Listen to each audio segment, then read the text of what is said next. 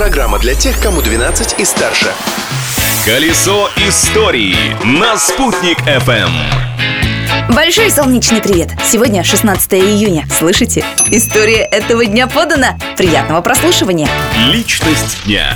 Считается, что именно в этот день, в 1754 году, родился национальный герой башкирского народа Салават Юлаев. О жизни одного из руководителей крестьянской войны, сподвижника Емельяна Пугачева, поэта-импровизатора Салавата Юлаева сложено немало мифов и легенд. Но есть и правдивые истории, подкрепленные документами. Доподлинно известно, что у Салавата были жены и дети, продолжает кандидат исторических наук, доцент кафедры историографии и источниковедения Башкирского государственного университета Рамиль Рахимов. Оказавшись в тюрьме, он пишет письма своим родным, и мы видим, что, находясь в тяжелой критической ситуации, он не просит «спасите меня, выгородите меня». Он расписывает все, что надо сделать по отношению к своей семье. Собрать деньги, выкупить, если уже детей арестовали, выкупить их, спрятать. Он думал о своих детях. Это ну, говорит тоже много о человеке. Он был воин, но он был мужчина.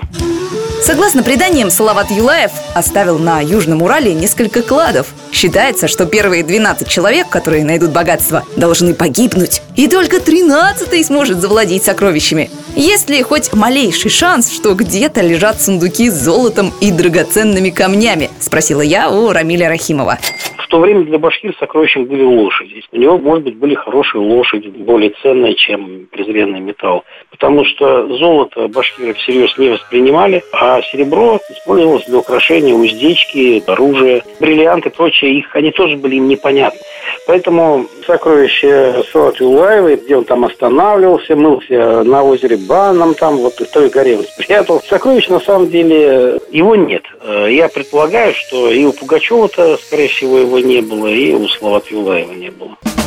Единственное сокровище Салавата Юлаева, про которое известно точно, это его творчество. Трогательные стихи, посвященные родному краю. События дня. Еще один факт из истории Башкортостана, а точнее его столицы. 16 июня 1957 года состоялась торжественная закладка монумента дружбы. В этот день на месте бывшей Троицкой церкви Уфимского Кремля установили мраморную плиту с надписью «Здесь будет сооружен монумент в память о 400-летии добровольного присоединения Башкирии к русскому государству». И все? Четыре следующих года ничего больше на этом холме не менялось. Соорудили монумент только спустя 8 лет лет после закладки памятной плиты 7 августа 1965 года, а в 1974 году монумент дружбы был признан памятником государственного значения. Огромное значение имеет история, а складывается она из событий каждого прошлого дня. Так что продолжаем наши изыскания. Эти несколько минут с вами провела Юлия Санвердина. Новые истории из истории завтра.